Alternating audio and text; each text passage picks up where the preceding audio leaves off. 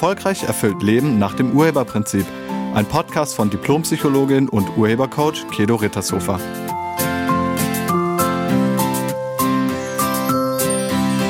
Hallo, herzlich willkommen und schön, dass du da bist.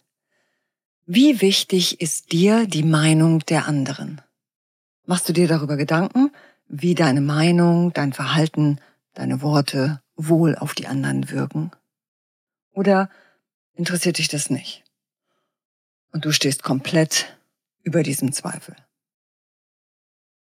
Viele Menschen wollen von ihrem Umfeld akzeptiert werden und irgendwie auch den Vorstellungen der Familie oder der Freunde, der Kollegen und manchmal vielleicht sogar den Vorstellungen der Nachbarn entsprechen. Ich kannte mal jemanden, der hat immer jeden Morgen um, ich glaube, um 8 Uhr die Rollläden hochgemacht, damit die Nachbarn nicht merken, dass er eigentlich ein Langschläfer ist. Vielleicht kennst du das ja auch.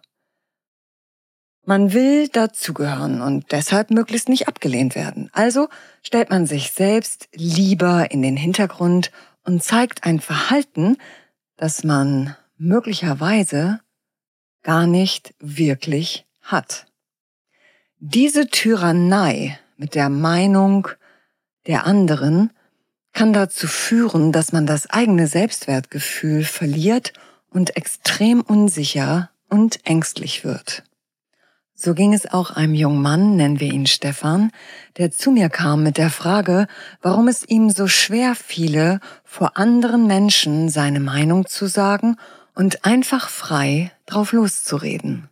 Die Meinung der anderen über ihn war ihm extrem wichtig. Stefan fragte sich ständig, was denken wohl die anderen, wenn ich das jetzt sage? Wird mein Chef sich vielleicht angegriffen fühlen, wenn ich das jetzt irgendwie erwähne? Hoffentlich ist der Kunde nicht böse, wenn ich ihm jetzt mitteile, das, was auch immer und so weiter. Er war immer unsicher und zweifelte ständig an sich selbst. Und vielleicht kennst du das ja auch. Also, dass du dich oft fragst, was denken wohl die anderen über mich? Bei Stefan wirkten zwei Überzeugungen, also zwei Glaubenssätze. Und du kannst ja mal überlegen, ob du diese beiden Glaubenssätze oder diese beiden Überzeugungen auch kennst. Die erste Überzeugung war, ich habe Einfluss darauf, was andere über mich denken. Das ist eine sehr verbreitete Meinung und sie ist ein Riesenirrtum. Und die zweite Überzeugung bei Stefan war, Menschen könnten mich ablehnen und das ist gefährlich. Also er hatte Angst vor Ablehnung. Angst vor Ablehnung ist auch ziemlich verbreitet. Schauen wir uns diese beiden Überzeugungen mal etwas genauer an. Hast du Einfluss darauf, was andere über dich denken? Kannst du die Gedanken der anderen beeinflussen? Also hast du Einfluss drauf, ob sie dich mögen? Kannst du die Einstellungen der anderen beeinflussen? Nein, das kannst du nicht. Und jetzt kommen wir zu der zweiten Überzeugung. Lässt sich Ablehnung vermeiden? Also kannst du es wirklich vermeiden, dass andere dich ablehnen?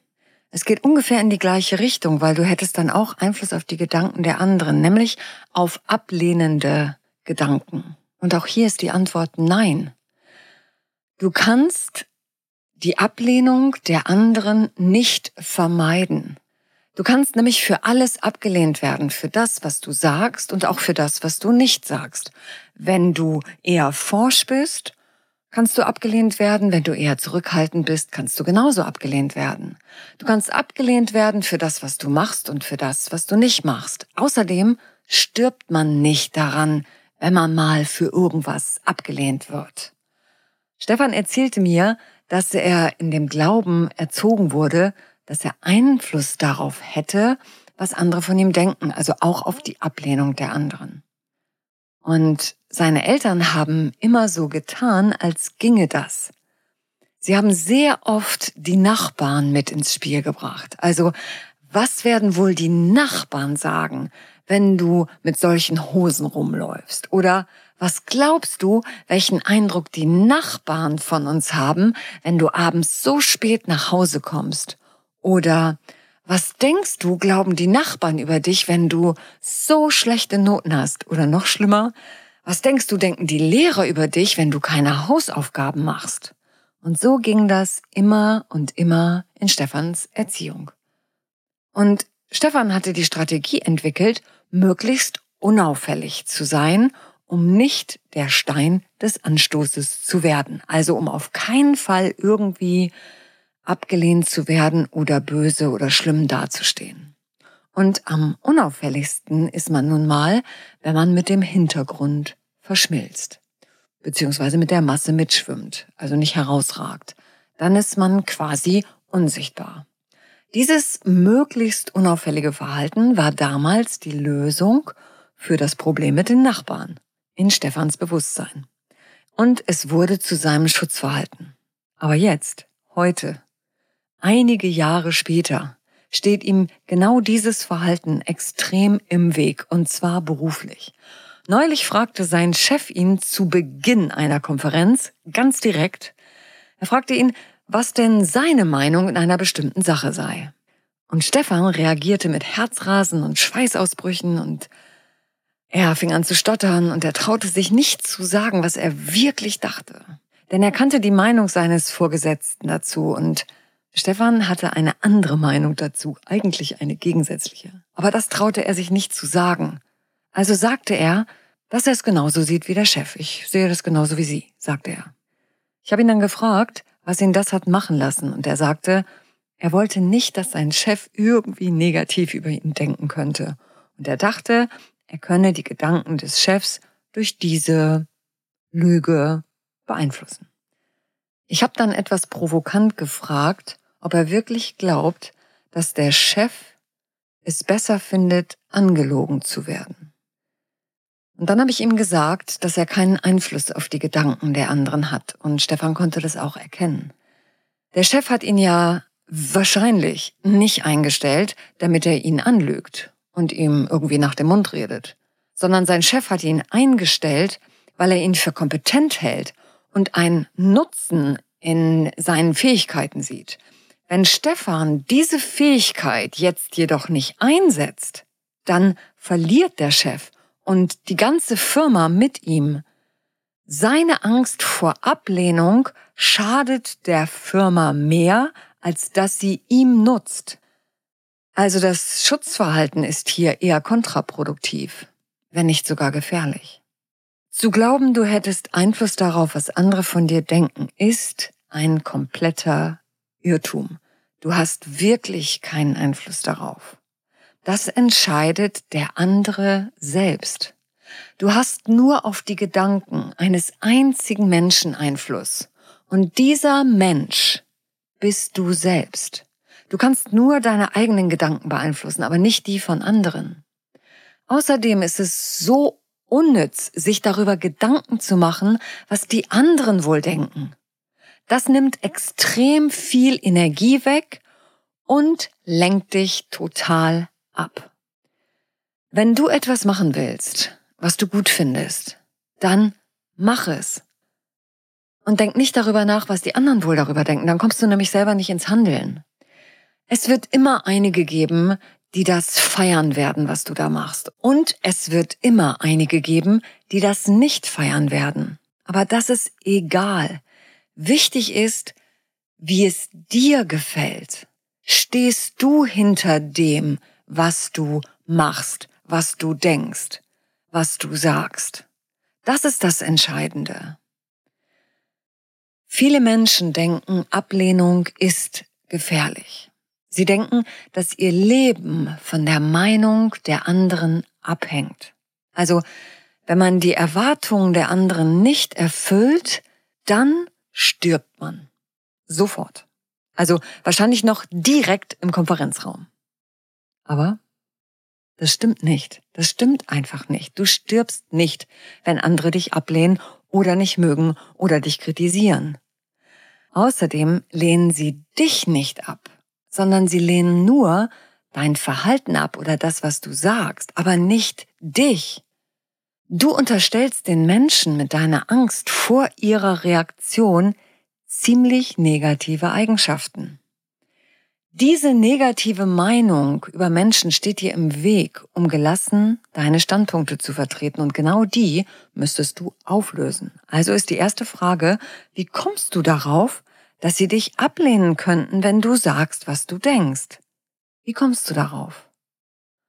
Und im Gespräch mit Stefan fanden wir heraus, dass es eine Erfahrung war, die Stefan in der Schule gemacht hat. Und diese Erfahrung führte dazu, dass er Ablehnung als extrem schmerzhaft bewertet hat. Was ist es bei dir? Was hast du erlebt mit Ablehnung? Die Schlussfolgerung aus solchen Erfahrungen, die kann man wandeln, weil sie sind nie die Wahrheit. Es sind nur Schlussfolgerungen. Und genau das habe ich im Gespräch mit Stefan gemacht. Er hat erkannt, dass diese Erfahrung nicht gegen ihn war, und dass das, was er geschlussfolgert hat, auch nicht stimmte. Und wenn du auch jemand bist, der gerne auf die Meinung der anderen guckt, dann ist der erste Schritt für dich, ein gesundes Selbstbewusstsein zu entwickeln. Also gedanklich bei dir zu bleiben und nicht bei den anderen zu schauen. Was ist wirklich deine Meinung? Was sind deine Ansichten dazu? Einfach, weil du das so siehst. Du kannst dich auch fragen, wenn dir Ablehnung egal wäre, was würdest du dann machen? Oder was würdest du dann sagen?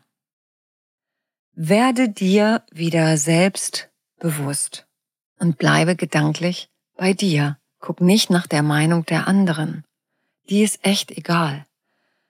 Ja, Du wirst am Anfang sicherlich noch nicht sofort alle Unsicherheiten ablegen, weil dein Verstand dir sagt, tu es nicht, weil er will dich ja irgendwie beschützen. Und er denkt, das sei gefährlich, weil du denkst, dass das gefährlich ist. Aber das ist ja nicht gefährlich, nicht wirklich. Wenn du diese Unsicherheit spürst, dann kannst du Folgendes machen. Und nehmen wir mal das Beispiel mit Meinungssagen. Frage dich, wenn jemand meine Meinung ablehnt, ist das dann wirklich überlebensbedrohlich? Also sterbe ich dann? Zweitens, wenn ich meine Meinung nicht deutlich sage, wozu mache ich das? Weil ich denke, dass meine Meinung falsch oder unwichtig ist? Oder damit der andere mich mag und ich nicht abgelehnt werde? Und drittens, wenn du aus Angst vor Ablehnung oder Entwertung etwas tust oder nicht tust, dann überleg doch einfach nochmal. Mach es nur, wenn Angst kein Motiv ist. Unterlass es zukünftig ängstlich nach außen zu schauen. Höre auf damit, dich zu fragen, was die anderen wohl denken und hör auf damit, hinter der Anerkennung der anderen herzulaufen. Sei lieber selbst mit dir anerkennend. Wenn du die Selbstzweifel und die Unsicherheiten loswerden willst, dann beginne damit, dich selbst zu achten und wertzuschätzen. Du bist wichtig. Deine Meinung und deine Ansichten zählen auch. Durch die Vielfalt der Ansichten und Meinungen entsteht Toleranz. Und manchmal kann man sogar noch was dazulernen. Man kann sich weiterentwickeln. Wenn Menschen dich ablehnen und ausgrenzen nur weil du eine eigene Meinung hast, dann sei froh, dass du diese Menschen los bist. Wenn du dafür gemocht werden willst, wie du bist, musst du sein, wie du bist. Und damit aufhören, dich zu verstellen oder zu verstecken. Zeige dich wirklich und wahrhaftig. Sage, was deine Meinung ist. Zeige dich, mit deinen Werten, mit deinen Ansichten, mit deinen Talenten, mit deiner Kompetenz. Du wirst die Selbstzweifel nur los, wenn du zu dir selbst stehst und dich zeigst, wie du bist. Wenn du weiterhin Angst davor hast, dich zu zeigen und dich weiterhin damit beschäftigst, was andere wohl denken, werden die Selbstzweifel und die Unsicherheiten bleiben. Lass dein Licht leuchten. Es wird immer Menschen geben, die dein Verhalten oder deine Ansichten ablehnen. Und es wird immer Menschen geben, die dich dafür feiern. Welche Gedanken sie über dich haben, liegt allein in ihrer Hand und nicht in deiner. Wichtig ist nur, was du über dich denkst. Ich danke dir fürs Zuhören und ich wünsche dir eine wunderschöne Woche voller Freude und voller Selbstvertrauen. Sei nett zu dir und zu allen anderen. Tschüss. Sie hörten einen Podcast von und mit Diplompsychologin und Urhebercoach Kedo Rittershofer. Wenn Sie mehr über die Angebote von Kedo erfahren wollen, schauen Sie im Internet unter www.urheber-prinzip.de. Vielen Dank und auf Wiederhören.